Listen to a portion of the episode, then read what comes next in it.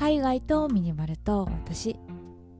この番組は海外生活とミニマルライフをこよなく愛するミニマリストのマーヤがミニマルな暮らしを通して見つけた偏愛アイテムをご紹介する番組です。このラジオが物や暮らしを見つめ直すちょっとしたスパイスになれば幸いです。はい今日は12月8日金曜日ということでいやもうあっという間すぎる1週間。皆さんいかがお過ごしですか？いや私はですね結構怒涛の1週間だったな。なんか個人的な話なんですけどあの月曜日にね引っ越ししまして。って言ってもあの都内から都内なんでねなんか国をまたいでとかそういうレベルじゃないから まあ比較的簡単だったんですけど引っ越しって結構体力使うよね、まあ、私の場合さスーツケースともう今回布団セットぐらいかな。割とあのタクシーで移動するレベルの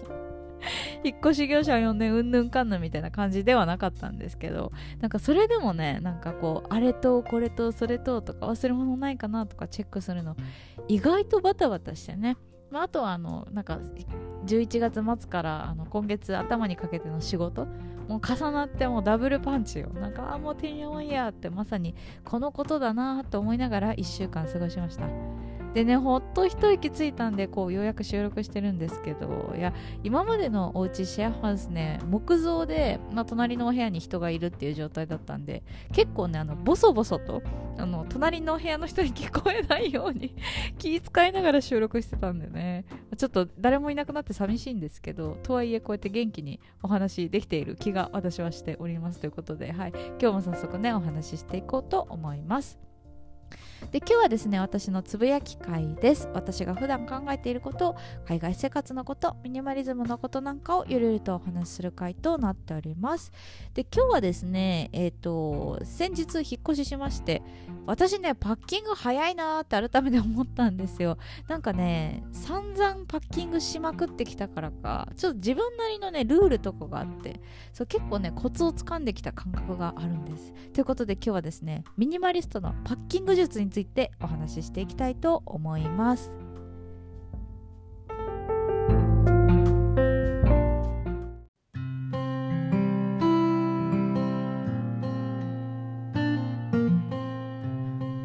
コロナ自粛も終わってね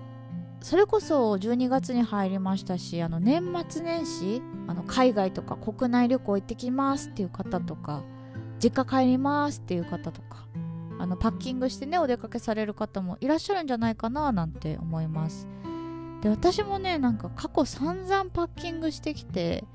まあ、なんかこうベトナムに行く時とかベトナムの中でも引っ越しね多分67回ぐらいしてるんで2年間で。だかその都度その都度詰めてたり、まあ、あとはね、えっと、ベトナムから離れて34カ国ノマドワークしてたりしてたんですけど、まあ、その時もねホテルを変えるたび国を変えるたびにねせっせせっせと詰めて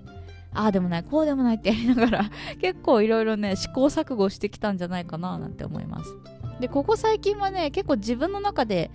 まあルールができ始めてあこうやってやったらあのパッキング楽にできるなとか扱い勝手よくできるなみたいななんかそんな感じでね自分の中であのこうすれば良いのではないかという最適解がね見つかるようになってきたので、まあ、今日はねこの話していこうかなと思います。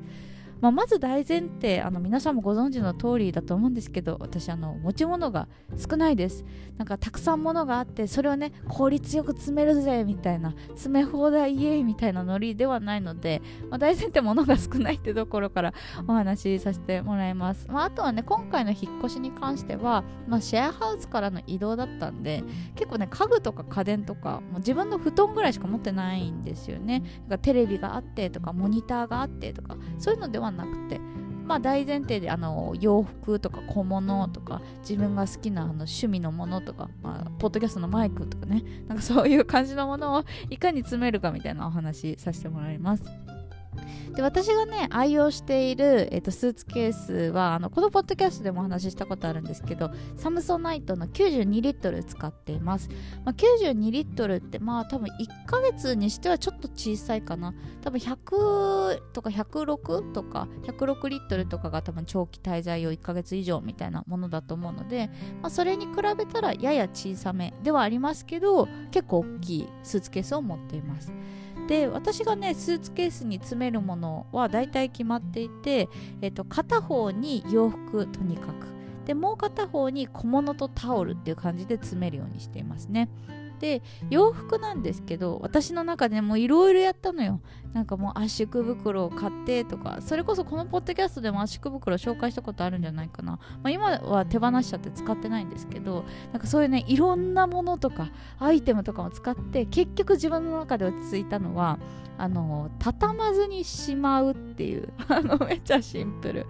今まで本当にねなんかこう一生懸命さ圧縮袋詰めてねあの頑張ってギュギュギュって入れてたんですけどそれやっちゃうとさ結構洋服シワになったりするじゃないですか。とかなんかトレーナーとかね今冬だし厚手のもの入れてたりするともうその1着だけでなんか圧縮袋パンパンになっちゃうしなんかこうビニールっていうかプラスチックっていうのかな？なんかこうギュッと丸めてね空気を押し出すような圧縮袋だとなんか変なさエビ反りみたいな形で変な形でまとまって逆に体積増えてないか説みたいななんかそういうの あると思うんですよね。で私がね落ち着いたのがあのスタイリストの大草直子さんっていう方がいらっしゃるんですけどその方が、まあ、スタイリストさんなんでねいろんな洋服を持ち歩いてあのそれこそ海外行ったりとかあのショーに出たりとかのスタイリストやったりとかってされてるらしいんですけど、まあ、その方のパッキング術を真似したって感じですね。でどういうものかっていうと、まあ、さっき言った通りあの畳まずにしまうなんですけど例えば、えっと、デニムとかデニムとかってあのそのままさあの本当に畳まずにあのに2本足のあの状態でスーツケースに入れるわけですよ。でそれで入れるとちょっと足元がはみ出ると思うんですね。でそのはみ出た分だけパタンと折るみたいな。できるだけ折り目をつけずに服をしまう。そうするとなんか無駄な、ね、スペースが結構有効活用できるんですよね。なんか畳めば畳むほどシワもできるし洋服の体積増えるじゃないですか。でそれをね無理くりギューって詰めるからよりシワができるっていうなんか悪循環だなと思ったので、まあ、それこそ大草直子さんのあのパッキング術ミルフィーユ法みたいなことを言ってたんですけどあのできるだけこうシワを作らずにもう布の状態でどんどんどんどん重ねてスーツケースからはみ出た分だけ折るみたいな。なんかそうすると、まあで、も結構ねあの詰めて入れられるしああとはあのシワの状態減らせるんであの出した時にストレスなくもうそのまま着れるっていうなんかそれがね結構自分の中では合っていて好きですね。まあもちろんねなんかちょっとした旅行1泊2日とかなんかそういう旅行の場合はなんか小さいね無印良品のなんかこう圧縮袋ではないんですけど小さい袋に入れて持ってったりするんですがもうがっつり洋服をね移動させるっていう時はこの手法でもうここ半年1年は大げさかな。でも半年以上はやっているっていう感じです。で今のが洋服のポイントですね。で2つ目は小物類なんですけど私結構ねなんかコップとかあの割れるものですら自分のものを持ってきたいみたいな なんかそういうタイプなので結構片方はそういう割れ物と、まあ、自分のこまごましたものポーチとかね化粧品とかなんかそういうのをしまうようにしているのでもうとにかくねガサガサガサと物を入れて割れやすいものはタオルでくるむっていう。めちゃくちゃシンプルよね。なんかそんな感じでやっています。なんかこう新聞紙を出してとかキッチンペーパーを用意してとかではなくて自分がいつも使っているタオルとか手ぬぐいとかそれを利用して割れ物だけは保護する。あとはもうとりあえずね詰めるだけ詰めてあの片方の洋服に任せるっていう 感じでずれ防止はね洋服に任せるっていう感じでやっているんですけど結構なんかそのあれもこれもそれもってポーチにたくさん入れてしまうとそれこそポーチのね体積で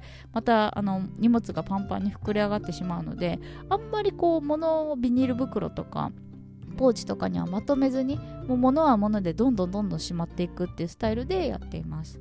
でその代わりなんですけど着いたら必ずすぐ全部出すようにしてますね。なんかそういう小物類とか必要なものだけとりあえず出してであとまたスーツケースしまってとかではなくてもう細々してるのバラバラ入れてるから一気に出しちゃえみたいな。それでね結構到着してからあのパッキング開封までのスピードがめちゃくちゃ上がりますね。なんかこうポーチとかに入れちゃうと、まあ、ジップロックとかだったらね中身見えるんでおすすめなんですけど中身が見えないなんか袋とかポーチとかに入れちゃうと慣れてないせいかあのどこにしまったか忘れて探す手間が出てきちゃうっていうね。だからそれが私すごい苦手なんですよ。もうすぐ忘れるから。だから忘れるぐらいだったらもう入れないっていう感じで。